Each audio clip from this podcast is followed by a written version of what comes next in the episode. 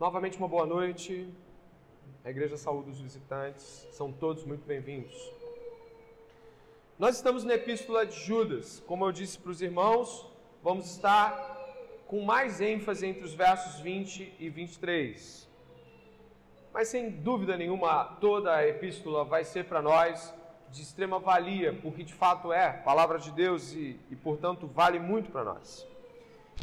Estamos celebrando a Trindade em sua obra perfeita, celebrando como Deus criou, é, interfere, sustenta e redime todas as coisas. Esse Deus triuno. E nesta noite, a Epístola de Judas vai nos trazer considerações sobre a Trindade. A doutrina da Trindade é uma das principais doutrinas do cristianismo e certamente não é menor do que nenhuma delas. Ela é de vital importância para que possamos entender o relacionamento de Deus em si mesmo e o relacionamento de Deus com todos nós. Entendermos a grandeza de Deus, entendermos os atributos de Deus. E, portanto, se você ainda não se aprofundou no estudo da Trindade, deveria fazê-lo. Para nós hoje, eu gostaria de que pudéssemos observar a epístola de Judas, que está escrevendo a uma igreja gentílica, basicamente ali entre 60 e 61 da nosso, do nosso tempo, né, depois de Cristo, mais ou menos um pouquinho antes da morte do irmão dele. Judas é irmão de Tiago, irmão de Jesus. Ele não coloca Judas irmão de Jesus. Como você pode ver no início da epístola, ele coloca servo de Jesus. Mas esse Judas, que não é o Iscariotes, é Judas irmão de Jesus. Nós encontramos que seus irmãos creram apenas depois da, da ressurreição, se juntaram a ele depois da ressurreição. Dois desses são conhecidos por nome, Tiago e Judas.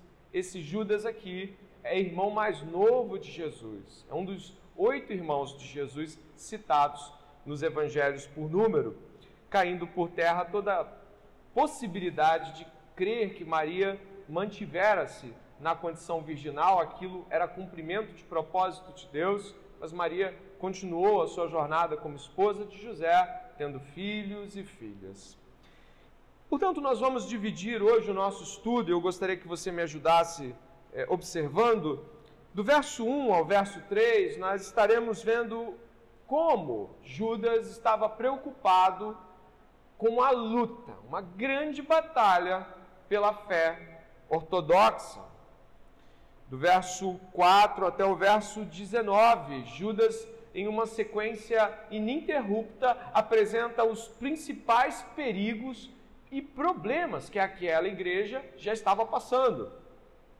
Dos versos 20 aos ao verso 25, há uma resposta de como nós devemos reagir. Claro, ali do 4 ao 19, é, é, Judas também coloca condições com as quais a igreja deve lidar e imperativos mas do verso 20 ao 25, Judas é mais enfático ainda em como a igreja deve proceder, deve reagir, e aí, é claro, ela reage com a fé na Trindade. De que modo a igreja deve se orientar e crer e vivenciar a relação com a Trindade Santa, é o que nós vamos encontrar do verso 20 ao verso 25.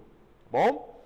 Então eu gostaria de começar com você apresentando do verso 1 ao verso 3 aqueles que são os principais problemas que nós encontramos aqui. Se você puder ler comigo, Judas, após sua saudação ali, no verso 1 e verso 2, encontra no verso 3 ali a seguinte consideração para nós, né? expõe a seguinte consideração: Amados, quando eu me empenhava para escrever-lhes a respeito da salvação que temos em comum, senti que era necessário corresponder-me com vocês para exortá-los a lutar pelo quê? Pela fé que uma vez por todas foi entregue aos santos. Eu quero parar por aqui e ficar alguns minutos para poder entender com você. Como você leu, Judas estava escrevendo, ele estava se aprontando para escrever para a igreja sobre a fé, a fé salvífica. Estava falando sobre salvação, deve ter imaginado falar sobre a salvação de Jesus, como Deus nos salvou em Cristo, de que modo a cruz de Cristo representa para nós essa salvação, a ressurreição. mas o que ele fala aqui é que no meio da sua iniciativa, ou no começo da sua iniciativa, ele muda de proposição. Ele escreveu sobre salvação, e o que, que ele começa a fazer? Ele olha para o cenário da igreja e vê que, embora a salvação fosse muito importante, é importante sabermos pelo qual fomos salvos, porque fomos salvos, para que somos salvos, mas naquele momento Judas percebeu que havia uma urgência. A igreja precisava ser alertada e ela precisava ser posicionada em relação à sua fé, ou seja, de que modo a igreja deveria resistir, combater e crer diante do cenário que a igreja se encontrava. Talvez você diga, o mais importante é a nossa fé. O mais importante é a salvação. Claro que a salvação é importante. Para quem não tem fé, salvação e ouvir sobre salvação é muito importante. Mas para quem é salvo, ouvir sobre salvação e sobre doutrina é muito importante. E em alguns momentos, a doutrina tem que chegar com urgência. Porque a salvação já está lá. Mas a doutrina tem que chegar com muita urgência. Existem perigos que a carta de Judas expõe e que são perigos que ainda hoje a igreja pode estar sofrendo. Qualquer igreja cristã passa por ataques, confrontos e desafios tais como esse que Judas vai nos expor. Eu gostaria então de lhe apresentar que a iniciativa de Judas é de que haja um encorajamento pela luta, pela fé. Dê uma olhada aí no final do verso 3. Ele encoraja, exorta-os a lutar pela fé. Mas não é uma fé de sentimento de fé. Não é uma fé de confiança de fé. Não é uma fé de estou sentindo fé no meu coração. Fé aqui tem a ver com o que se crê. Aqui a defesa da fé não é uma fé subjetiva, é uma fé de proposições, é uma fé de doutrina. Quando eu digo para você, olha, creia nesta fé que você recebeu dos apóstolos, o que está querendo ser dito é de que há doutrinas sobre isso que precisam ser bravamente defendidas porque elas estão sendo combatidas. Então Judas está encorajando a igreja a lutar para que esta fé seja guardada como um tesouro, ou seja, de que a doutrina seja é, é, crida e guardada. Essa doutrina ortodoxa, ou seja, essa doutrina saudável, essa doutrina correta, deve ser guardada. E diz aqui também que ela foi entregue aos santos. Sabe como? Dê uma olhada aí. Ela foi entregue aos santos de uma vez, não há acréscimos. Essa doutrina está finalizada. Não há nada que se acrescente, não há revelações novas e nem de descobertas revelacionais que possam ser acrescentadas. Judas está alertando o seguinte: o que já foi revelado, fechou. Não há mais. A fé já foi entregue aos santos, não há nada para ser inventado. E a preocupação que ele tem aqui é justamente de que a igreja compreenda que aquilo que de Deus se pode conhecer, Deus revelou em Jesus Cristo. Hebreus começa assim, dizendo de que a revelação foi progressivamente alcançando patamares até que chegou no seu topo. Qual é o topo? Jesus, o Filho de Deus. E a igreja deve guardar isso e guardar as coisas que que concerne a revelação que Deus deu aos apóstolos sobre isso. Isso é muito importante para nós. Olha, Judas não era apóstolo, você sabe disso. Ele não era um dos doze. Mas ele está fazendo um trabalho que é algo que nós devemos fazer quando a nossa fé, e aí fé, doutrina, as coisas que sabemos corretas sobre Deus, está sendo atacada. Olha o que ele fala aqui no verso 17, por favor. Dê uma olhada. Mas vocês, meus amados, lembrem-se das palavras anteriormente proferidas por quem? Você pode completar? Ele está apontando para trás, dizendo: já foi entregue a eles. Nós devemos manter isso. Nós devemos lembrar disso. É até ali. Não é mais do que, do que aquilo ali. E Judas está preocupado porque existem pessoas, falsos mestres, que estão corrompendo a igreja com ensinamentos e condutas completamente erradas. E é aí que a gente vai começar. Talvez você pense assim, poxa, mas uh, já naquele tempo, 61, 62, ainda tinha Pedro vivo, Paulo ainda era vivo, João ainda era vivo. Por que, que já estava passando por isso? porque o próprio apóstolo Paulo disse que nos últimos tempos viriam tempos difíceis. A gente teria entre nós mestres que ensinariam a pessoas que ouviriam com alegria de seus falsos ensinamentos e ficariam retidas neles e rejeitariam os verdadeiros ensinamentos. Nós estamos nos últimos tempos, depois do Pentecostes, é últimos tempos, e se levantam falsos profetas desde então. Por exemplo, é, eu, cito aqui uma preocupação que é, Irineu de Lyon, 130 e poucos, perto ali do período apostólico, né? Irineu conheceu Policarpo, Policarpo foi discípulo de João. Irineu coloca em seu livro uh, Contra as Heresias, um escrito antiquíssimo, de que ele, os, os apóstolos receberam o conhecimento perfeito. Ele chama o Evangelho, olha que coisa magnífica, de o conhecimento perfeito de Deus. Olha o que diz aqui Irineu em Contra as Heresias, 130 e poucos ali eh, da, do começo do, do segundo século.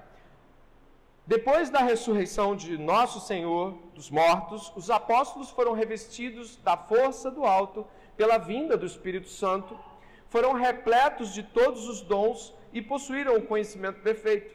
Foi então que foram até as extremidades da terra, anunciando a boa nova dos bens que Deus nos concede e a paz celeste para os homens. Eles possuíam todos e cada um o Evangelho de Deus.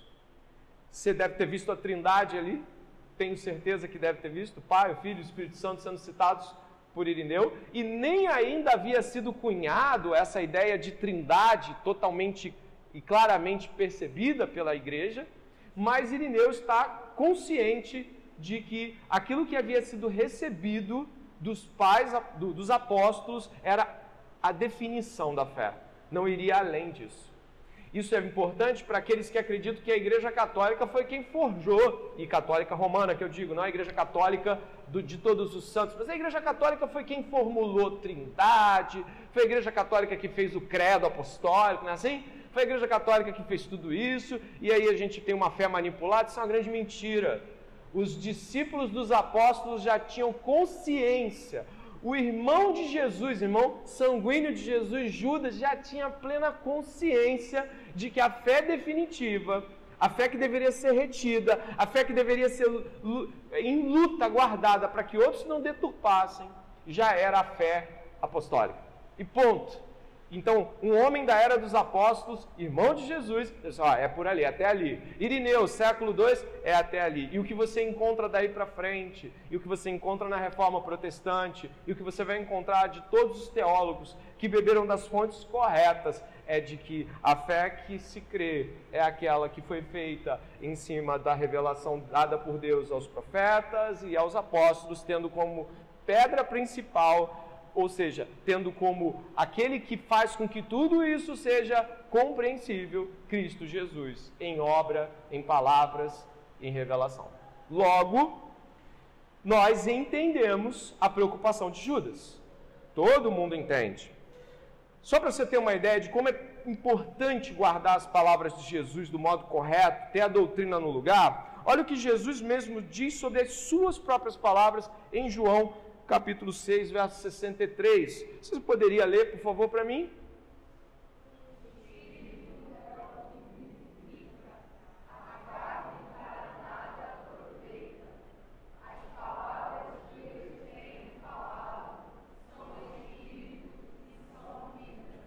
Essa é a categoria que Jesus está colocando. Imagine o que é deturpar as palavras de Jesus. O que é, é flexibilizá-las, torná-las diferentes do que são.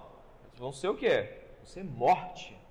Portanto, não existe essa de eu creio em Jesus do meu jeito, algumas coisas eu creio, outras não. Eu não acho tão importante assim ler Bíblia, eu entender essas doutrinas todas tão importantes.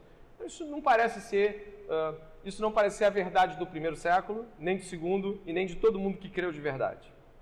Há uma luta que a igreja deve travar e é a luta para que a verdadeira doutrina jamais seja deturpada no seio da igreja local, das igrejas. Para isso, eu também posso pensar que Paulo tinha a mesma preocupação. Mas como assim a mesma preocupação? Olha o que ele coloca para nós em 2 Tessalonicenses, capítulo 3, verso 6.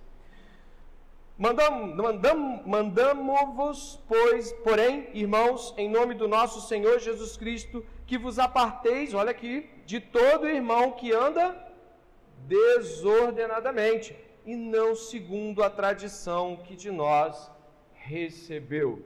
Se por um lado você tem Jesus falando de suas palavras, de outro lado os próprios apóstolos compreendem a sua vocação de estabelecer uma tradição que vai ser a tradição da igreja, vai ser o legado da igreja para as próximas gerações. O credo apostólico, que muita gente totalmente desconhecedora fala, é da igreja católica? Claro que não, credo apostólico antiquíssimo, já tem lá suas primeiras centelhas de descobertas em, em, em, papiros e manuscritos lá pelo século II, início do século II, alguns dizem até final do século I, mas acho que é um pouquinho de exagero, diz assim, você já deve ter percebido que o credo apostólico ele é completamente centrado em tudo que os apóstolos disseram. É uma espécie de síntese das coisas mais importantes. Creio em Deus Pai Todo-Poderoso, Criador dos céus e da terra, e em Jesus Cristo, seu único Filho, nosso Senhor, o qual foi concebido por obra do Espírito Santo, nasceu da Virgem Maria, padeceu sob o poder de Pôncio Pilatos, foi crucificado, morto, sepultado e ao terceiro dia ressurgiu dos mortos. Subiu ao céu, está assentado à destra de Deus Pai Todo-Poderoso, de onde há de vir julgar os vivos e os mortos. Creio no Espírito Santo a Santa Igreja de Cristo, a comunhão dos santos, a remissão dos pecados, a ressurreição do corpo, a vida eterna. Amém. Essa é uma suma da igreja. A igreja crê desta forma, a igreja crê, e ela defende isso. Ela defende a ressurreição. Ela defende o Deus Criador. Ela defende a obra do Espírito Santo. Ela defende isso, porque isso foi a fé entregue por nós por meio dos apóstolos. Essa fé não pode ser negociada. Então, eu fecho aqui essa, esse preâmbulo, essa introdução, dizendo o seguinte: a igreja é responsável por defender a fé.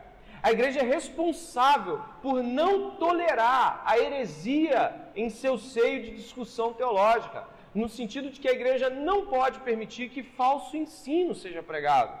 Estamos mais preocupados, como disse certa vez o pastor Jonas Madureira em uma aula dada por ele. Estamos mais preocupados com as quedas morais, que obviamente são manchas e tristezas para a igreja. As quedas, os escândalos, elas realmente machucam, ferem e dispersam muitas pessoas. Mas se tem algo que é ainda mais eficaz e que perdura até por gerações, são as heresias, as mentiras, as distorções.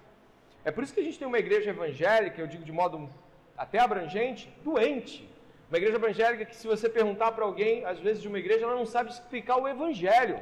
Ela não sabe nem por que está ali. Ela pode faltar à igreja com tranquilidade, porque ela não acredita que ela tem nenhuma pactualidade com a membresia. É uma igreja que, de várias maneiras, embora hoje nós tenhamos uma maior parte das pessoas se declarando evangélica, católica, uma minoria pequeníssima consegue explicar a razão da sua fé que é algo que a própria Escritura exige, que a gente deve explicar com mansidão a razão da nossa fé e defender essa fé.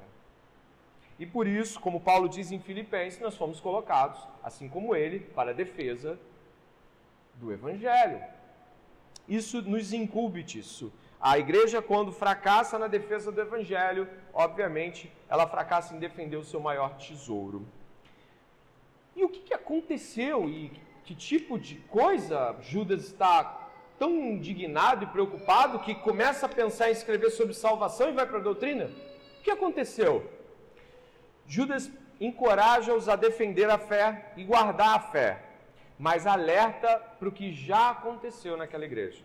Já entraram falsos mestres, já entraram distorções.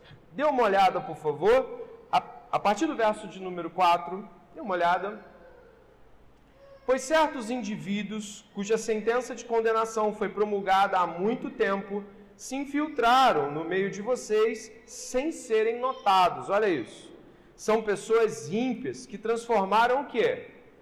Transformaram em quê?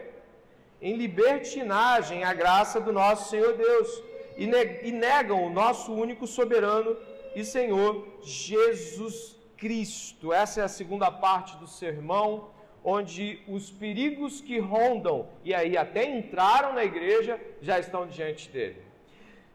Judas diz que a, o que está acontecendo com essa igreja é que um tipo de ensino, preste atenção, nocivo e terrível sobre a graça. Já ouviram falar da doutrina da graça?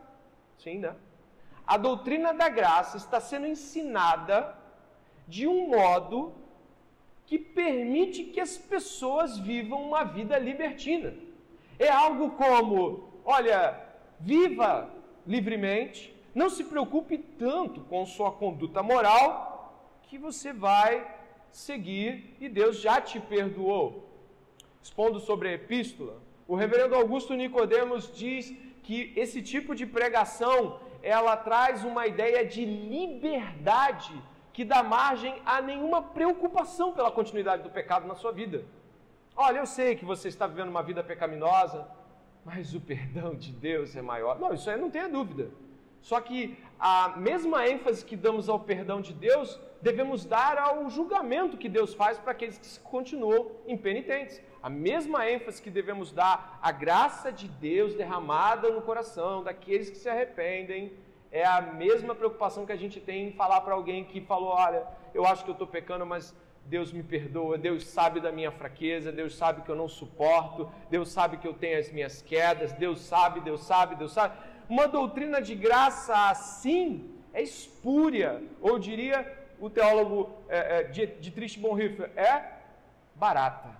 É uma graça que não parece contemplar o sangue de Jesus na cruz do Calvário, preciosíssimo sangue de Jesus. E uh, Judas está aqui falando exatamente isso. Olha, já entraram, já tem gente no meio de vocês dizendo que a graça lhes dá liberdade para viver de um modo pecaminoso e não tem problema. Já entrou. Olha a preocupação deste nosso irmão Judas. A gente não sabe se ele era um presbítero, a igreja primitiva fala que ele acaba sendo uma liderança tal como é, Tiago, talvez menor que Tiago, mas uma liderança cristã. Mas, de fato, Judas está fazendo o que todo mundo deve fazer: se preocupar com a doutrina da igreja, aplicar nas pessoas a, a ideia correta acerca das realidades espirituais. E mais, ele continua dizendo que essa interpretação de graça, ela não é a interpretação de graça de, de, de Cristo. E ele vai dizer o motivo. Se você der uma olhada no final do verso 4, ele vai dizer o motivo pelo qual uma graça assim não vem de Deus. Ele vai dizer, ele vai dizer o seguinte: ó, são pessoas ímpias, que transformam em libertinagem a graça do nosso Deus, e olha agora, e negam o nosso único soberano e Senhor Jesus. Viver de modo libertino, promíscuo, Viver de modo desordenado, como se Deus tivesse a obrigação de perdoar, antever o pecado e falar assim: eu não estou aguentando, eu vou pecar. Mas Deus sabe que é, é, é se planejar com a graça, isso é negar o senhorio de Jesus. Jesus nos libertou dos nossos pecados, ele nos libertou da escravidão do, do, pecado. Logo, ao me submeter ao pecado, eu mais uma vez me coloco servo do pecado, como se de fato a, a obra de Jesus Cristo não me trouxesse para ele e ele se tornasse o meu Senhor. E aqui, esse tipo de coisa que, que Judas está falando, pode muito bem estar permeando o teu coração ou já ter alcançado a tua vida em algum momento, que é aquela sensação de que uh, vai ter um momento em que eu vou me livrar desse pecado. Por enquanto eu estou contando com a graça de Deus para me sustentar e por enquanto eu vou estar uh, tentando. Olha que perigo que você está fazendo. Você está brincando com o perdão de Deus, brincando com a graça de Deus, negando o senhorio de Jesus sobre a tua vida. Preocupação de Judas é, é, é uma preocupação que vai avançando. Por exemplo, dos versos, do verso 4, ele vai falar sobre essa graça libertina, que não é graça. Porque quem de fato experimenta da graça de Deus quer responder em obediência a Deus, ao senhorio de Jesus. E ele vai continuar, e aqui eu vou ser um pouco mais, uh, um pouco mais rápido, porque não é o objetivo dessa pregação, mas você vai perceber que Judas vai apontar do verso 5, 6 e 7 para apóstatas. Ele vai falar de apostasia, ele vai falar de pessoas que se colocam em uma posição contrária àquilo que começaram a praticar ou aparentemente começaram a praticar. Ele vai dar exemplo aqui da condição de Israel que sai do Egito e o que acontece com o povo de Israel? Se volta, né, vira de costas para Deus e segue sua jornada autônoma. Todo mundo que já estudou a história de Israel lembra de que Deus, inclusive, prometeu, jurou que aqueles rebeldes não entrariam na terra prometida. Aqui fala também de uma grande queda de anjos que deixaram o seu domicílio, ou seja, deixaram a sua condição de relação santa com Deus e se voltaram contra Deus. Vai falar também aqui de Sodoma, Gomorra, cidades vizinhas, que também se entregaram à imoralidade, apontando aqui para uma realidade onde se torna bem claro de que Sodoma e Gomorra tinham conhecimento de tal imoralidade. A apostasia como uma realidade onde a falsa fé impetra. Quando não temos a doutrina no lugar e deixamos que as coisas se tornem mais flexíveis, nós abrimos espaço para pecados tais como esse, para uma condição tal como a apostasia. É o que você também vai encontrar de outra forma do verso 8 até o verso de número 19. Aqui, é, Judas vai ser mais extenso ao lidar com falsos profetas. Sim, o que ele tem aqui para dizer sobre falsos profetas é longo. Eu vou ressaltar alguns pontos aqui para você é, do que ele fala sobre os falsos profetas, o caráter reprovado dos falsos profetas. Por exemplo, você vai encontrar aqui no verso 5, dizendo é, que estes, é, perdão, no verso 8, dizendo que esses falsos profetas, observe a sua Bíblia, porque você vai olhar enquanto eu estiver falando, vai ajudar você a encontrar. No verso 8, vai dizer que eles rejeitam o quê? Autoridade. Esses rejeitam a autoridade. A rejeição à autoridade é marca de um falso profeta ele não acata a autoridade do senhorio de Cristo e nem daqueles que legitimamente falam em nome de Jesus. Mas um ponto importante aí sobre o caráter dos falsos profetas está no verso 10, de que eles são corruptores e andam como animais irracionais. Você achou aí? A atitude deles é instintiva. Sabe o que é isso? É como se sua natureza carnal promovesse suas próprias escolhas, agem instintivamente. E só para deixar claro, isso é reprovado, porque os cristãos não agem instintivamente. Eles andam segundo o Espírito. Dê uma olhada no verso 19, por favor. Achou o verso 19? Achou, não achou? Estes falsos profetas são estes os que promovem o quê?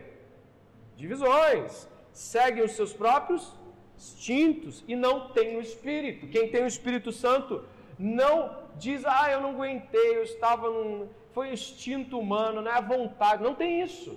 Aqueles que são guiados pelo Espírito, eles vivenciam uma relação com o Espírito Santo que os conduz às obras de Deus. E aqueles que vivem segundo a carne se conduzem a fazer as obras da carne. Romanos capítulo 8 fala isso com primazia. Dê uma olhada, por favor, ali no verso de número 12. São pastores que apacentam quem? A si mesmos não, não recebem, olha que coisa, não recebem pastoreio de ninguém, impastoreáveis. Eles mesmos se ungem nesse sentido, eles dizem qual é o tom correto de suas vivências. Imagine um tipo de pessoa que não se submete ao, ao, ao pastoreio, ao cuidado de outros, à guia de outros. Aí mais ainda, se puder seguir, você vai ver aí no verso número 16 existe um cenário desse verso 16, uh, eh, diz que eles são, vê se você consegue perceber no verso 16 da epístola, eles são murmuradores, você achou isso aí? Sabe o que é murmurar, não sabe? É reclamar, ficar ruminando reclamações. Você não quer consertar alguma coisa, você quer reclamar o que não está no lugar. Pessoas murmuradores geralmente são pessoas que difícil, difícil mesmo, elas cheguem até você para entregar é, insatisfações com construção. Ou elas vão semeando por aí as insatisfações, ou mesmo elas nem falam, porque elas não querem construir, elas querem destruir. Olha só, são murmuradores. Você pode continuar, não pode? Esse versículo você pode fazer comigo. Olha o verso 16, vamos lá. Esses tais.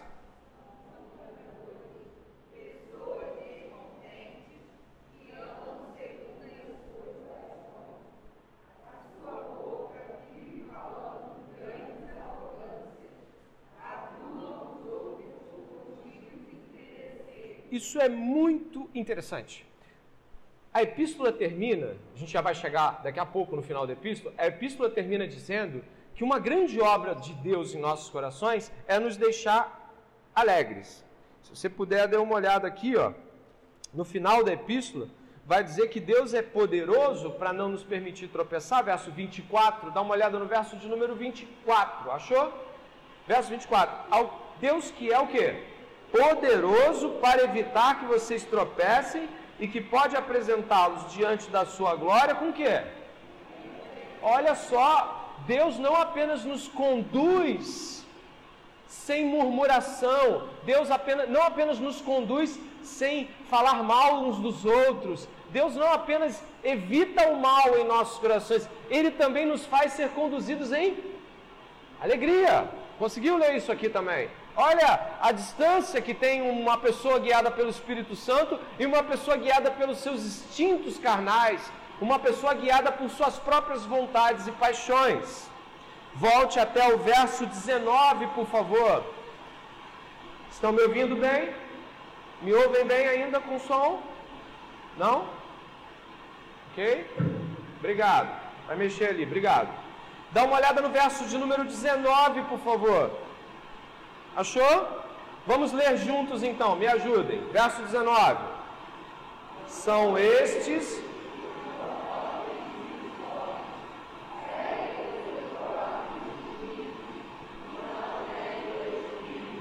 Então nós temos aqui pessoas que seguem seus próprios instintos.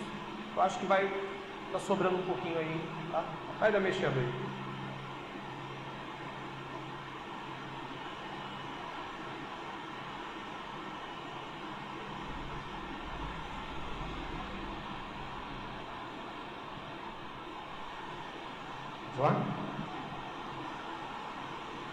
A igreja é então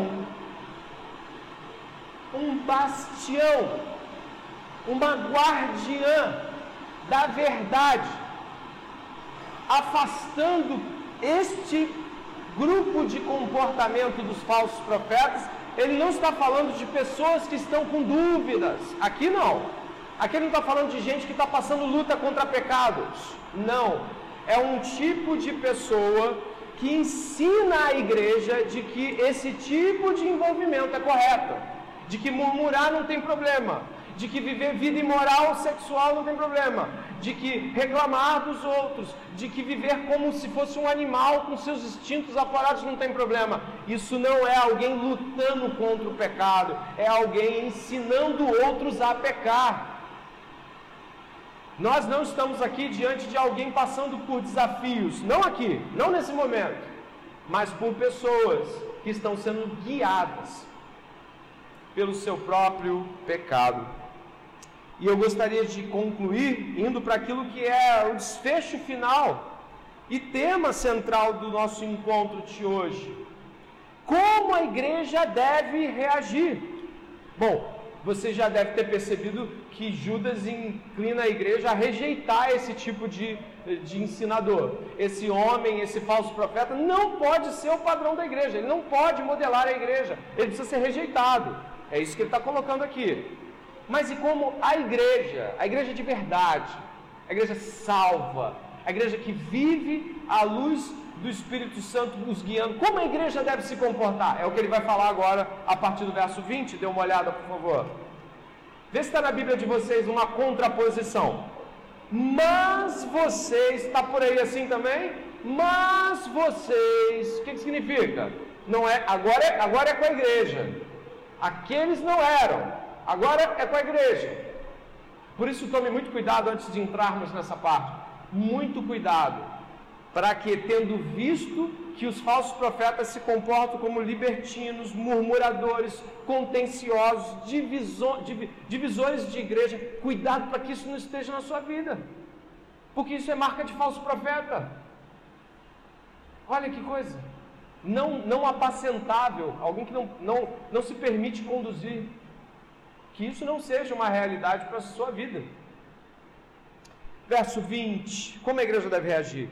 Mas vocês, meus amados, edificando-se na fé santíssima que vocês têm, orando no Espírito Santo, mantendo-se no amor de Deus e esperando a misericórdia do nosso Senhor Jesus Cristo, que conduz para a vida eterna. Está aqui a Trindade em seu movimento maravilhoso. acabamos de ver, né, Pai, Filho e Espírito Santo trazidos aqui. Como a igreja deve reagir à libertinagem, à apostasia e aos falsos profetas? Ela deve reprová-los e abraçar a fé santíssima. Nós falamos disso no começo do sermão. A fé que recebemos dos apóstolos, a fé que os apóstolos receberam de Jesus, a fé que profetas e apóstolos traduzem para nós e nos explicam como fé correta. E diz o, o seguinte aqui no verso de número 20: Edificando-se na fé santíssima, a primeira coisa que diz depois é orando no Espírito. O Espírito Santo é uma pessoa, uma das três pessoas do Deus bíblico. O Deus da Bíblia é um Deus uno, que se revela em três pessoas. Deus só tem uma substância, não são três deuses. Também não, não tente fazer com que a sua mente exaustivamente vai entender tudo isso. Mas a Bíblia revela a Deus como triuno. Três pessoas, um Deus apenas. Revela que essas pessoas são distintas entre si e que estão em atuação ao mesmo tempo. Então, na criação, Deus, o Pai, o Filho e o Espírito estavam atuando na criação o Espírito soprando, Deus criando, e em Cristo Jesus todas as coisas sendo feitas. A gente encontra isso em Gênesis capítulo 1, em João capítulo 1. A gente encontra que Jesus é a expressão perfeita do caráter de Deus em Hebreus capítulo 1. Nós estamos ouvindo falar de uma doutrina que, apesar de para muitos ser difícil, é fundamental à fé cristã. E a primeira colocação é sobre o Espírito Santo. Que coisa magnífica! Orando no Espírito. Olha o verso 19. Olha o verso 19. Vai dizer que os homens que não têm o Espírito, eles agem seguindo seus próprios instintos. E logo em seguida, o Espírito Santo aparece para nós. E a realidade é que nós devemos orar seguindo o Espírito. Orar no Espírito. Efésios traz para nós essa realidade aqui orando em todo o tempo. Dê uma olhada aí, se você puder ler comigo, você ajuda a igreja toda por causa do som. Orando em todo o tempo.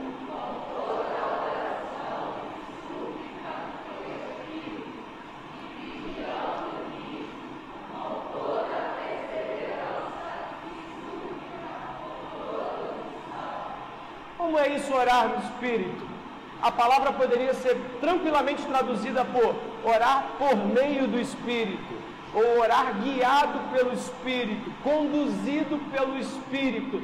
E aí você vai me perguntar, mas o que é ser conduzido pelo Espírito?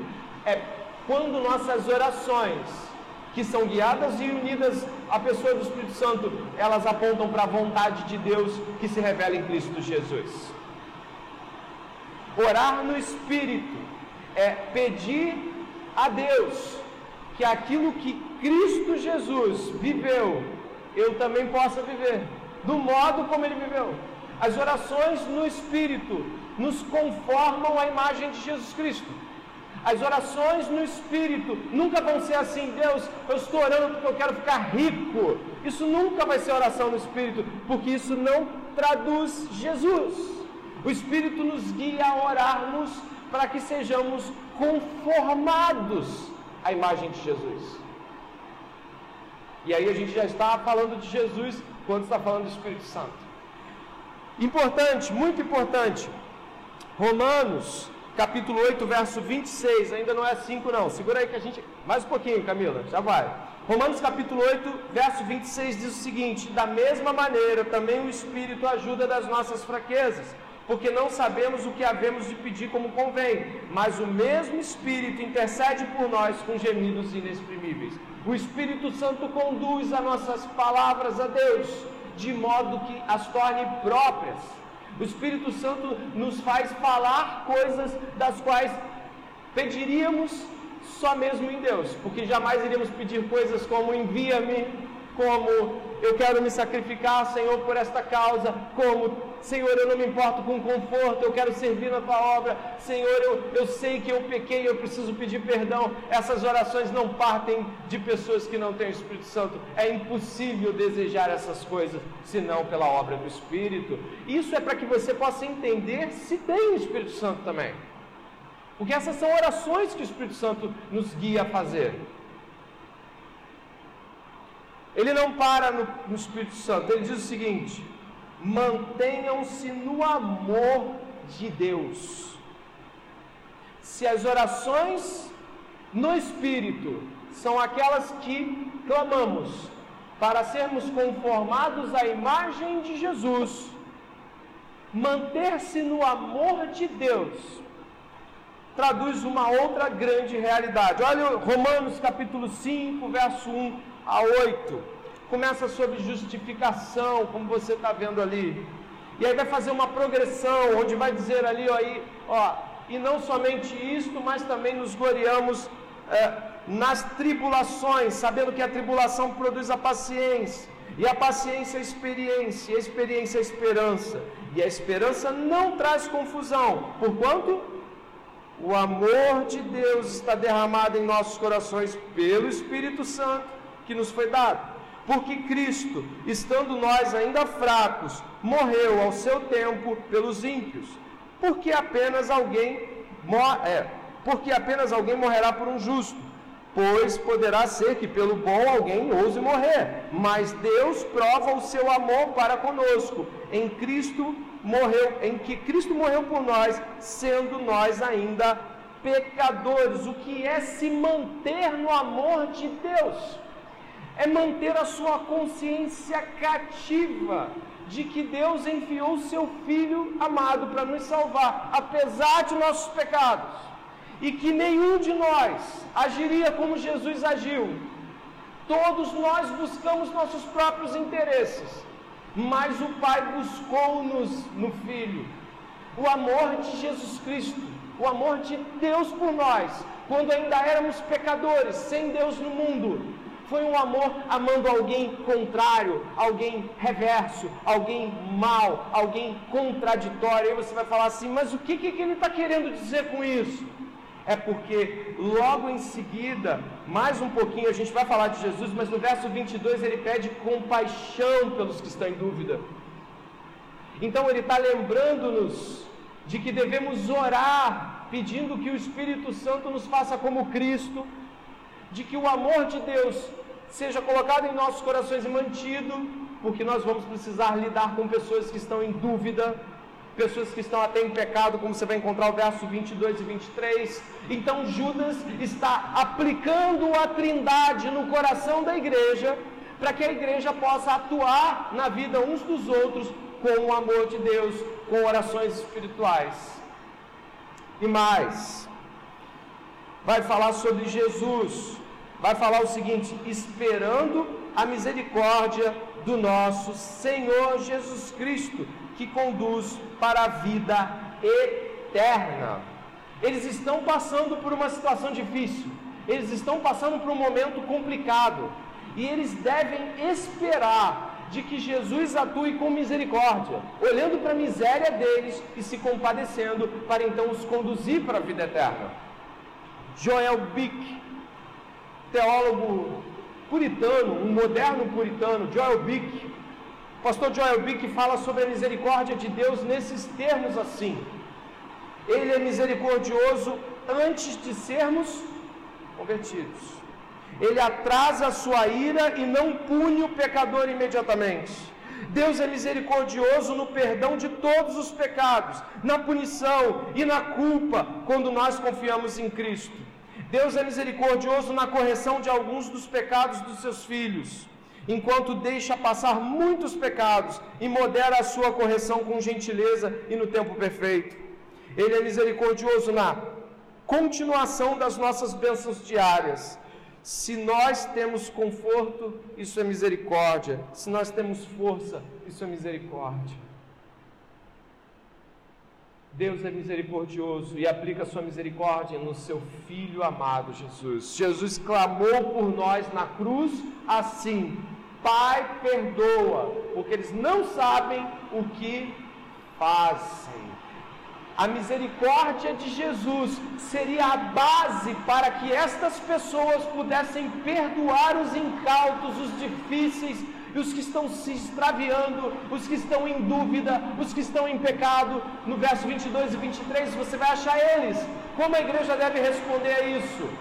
Orando, preste atenção, apesar do som, orando para no espírito pedirem para serem conformados à imagem de Jesus, porque ao se lembrar da misericórdia que Deus tem por eles, eles esperam em Jesus e aplicam a misericórdia de Jesus enquanto esperam. Não há prazer em ver as pessoas sendo destruídas por falsas doutrinas. Não há prazer em ver pessoas em pecado. Olha lá, não está vendo? Eu disse que ele não era tão santo. Como o cristão pode pensar assim? Alcançado pela misericórdia, tudo que ele vê em alguém que está pecando é Deus, tem misericórdia como teve comigo, como tem comigo todos os dias. A cada manhã o Senhor se renova, renova a misericórdia por nós. Quantos de nós pecamos essa semana, coisas que nem queremos mencionar aqui, mas o que o Senhor faz? O que o Senhor faz? O que o Senhor faz? Nos perdoa. E as misericórdias do Senhor são a causa por que não somos consumidos.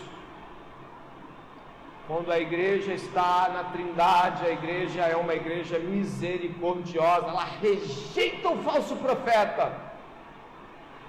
E ela vai na direção dos pecadores e os exorta à obediência à bondade de Deus. Examine seu coração para ver se quando alguém peca, ou quando alguém está em dúvida, ou alguém é ignorante quanto àquilo que deveria crer, examine seu coração, porque se você tiver um pontinho, uma pontinha de satisfação pela queda de alguém, uma vírgulazinha de bem feito eu te falei, ou alguma coisa do tipo, é, eu sabia que você não era tão assim, pode ter certeza que essa não é obra do Espírito Santo na sua vida. Indo para os cinco minutos finais, eu amarro algumas coisas antes, dizendo: estamos sendo ordenados a orar segundo o Espírito Santo. O Espírito Santo está atuando quando nosso pecado é exposto e isso nos parece mal e odioso aos nossos olhos. Ou seja, quando nós odiamos o nosso pecado, o Espírito Santo está atuando. Quando nós estamos longe das nossas práticas pecaminosas, o Espírito Santo está atuando em você. Isso significa que devemos fazer pedidos ao Pai de que a vontade de Deus se cumpra em nós como se cumpriu em seu Filho Jesus Cristo.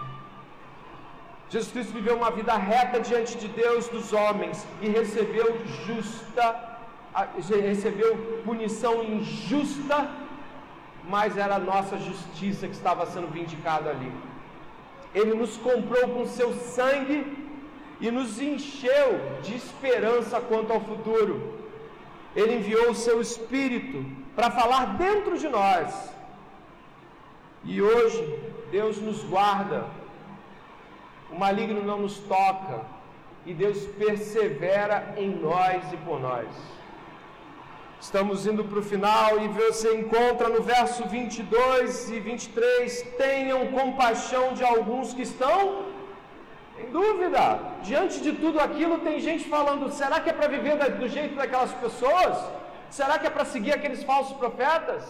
Olha, enquanto para o falso profeta não tem que ter compaixão, para o crente em dúvida tem.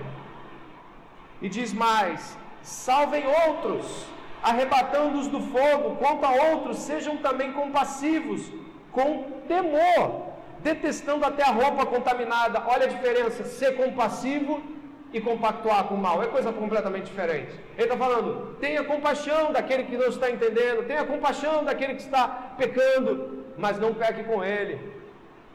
Nem sequer se aproxime disso. mas se aproxime dele, resgate-o, salve-o, alerte-o, mas não faça o que ele fez. E por fim, uma confiante doxologia soberana.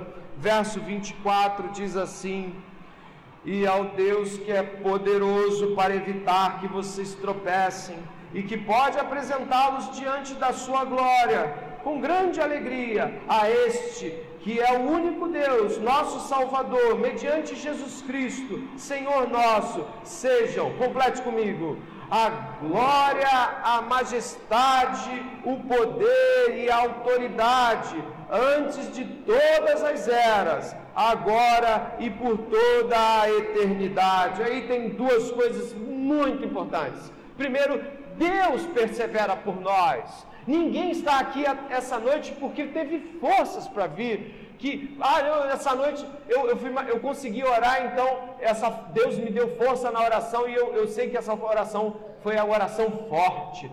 Não, foi graça de Deus. Que bom que você orou a noite toda, mas quem te trouxe aqui foi o Espírito Santo. Deus nos confirmará o que a gente encontra no verso 24. Deus é poderoso para que impedir que a gente tropece. Ah, eu não sei se eu vou conseguir resistir. Essa fala não aponta para o Deus grandioso, essa fala aponta para a sua capacidade de resistir. Deus pode fazê-lo resistir a esses pecados, Deus pode resgatá-lo das trevas. Deus é poderoso. E não somente apresentá-los diante dele com alegria, ou seja, não é uma vida cristã arrastada. Ai, Difícil ser crente, né? Ai, como se o tempo todo tudo fossem gemidos arrastados. Não! O que nós encontramos é que esse Deus que levanta e sustenta também faz alguém encher a boca de alegria e louvar a Deus. E dizer: Que bom que o Senhor está me sustentando. Obrigado, Senhor. Uma vida triste, arrastada, lamuriosa, não traduz a realidade de um Deus poderoso. Não estamos falando de ufanismo ou de uma tentativa aqui de é, vamos fingir que não passamos problemas, não é isso? O resultado da confiança genuína em Deus é a alegria também. E por fim, diz o seguinte: A este que é o único Deus, nosso Salvador, mediante Jesus Cristo, Senhor nosso, sejam a glória, a majestade, o poder e a autoridade, antes de todas as eras, agora e por toda a eternidade. Amém. Amém, você sabe, assim seja, assim seja feito. Aqui Judas termina glorificando a Deus.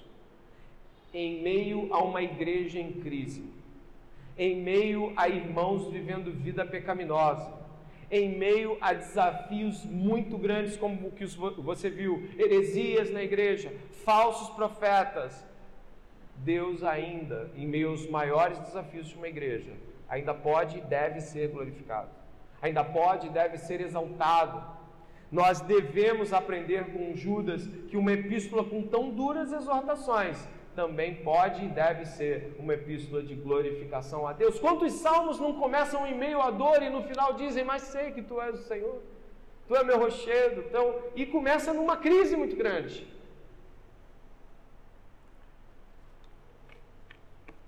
Gosto muito de pensar que nós estamos aqui olhando sempre para tudo isso e pensando: quando será o nosso dia? Quando partiremos para o Senhor? Quando o Senhor nos levará? A atitude de muitos santos, quando se veem pecando e se percebem, nossa, pequei de novo. É a mesma que Paulo diz quando fala: Miserável homem que sou, quem me livrará do corpo desta morte? Nós temos Cristo Jesus, o nosso Senhor. Toda essa realidade aqui ainda é temporária. A realidade maior é o Deus que esta noite você possa orar comigo por algumas coisas. Orar comigo para que Deus santifique a sua vida muito, muito, muito mais do que ela está hoje. Eu não estou dizendo que você está vivendo em pecado, mas de que santidade ao Senhor é vontade de Deus. Talvez você esteja triste e contrito com seus pecados. Talvez você esteja desanimado com a pessoa que você descobriu que é. Mas Deus é poderoso para impedir que você tropece de novo. Isso é muito bom. Talvez também esta noite você esteja pensando de que modo pode viver uma vida guardiã de doutrina. Olha, persevere em estudar a palavra de Deus, persevere em estudar livros que falam sobre Deus, persevere em aprender mais sobre a fé santíssima, a doutrina correta. Essas coisas evitarão que você se engane, engane outras pessoas e viva enganado. Que hoje, em nome de Jesus, você possa rogar por algumas ou todas essas coisas. Ore comigo nesse momento.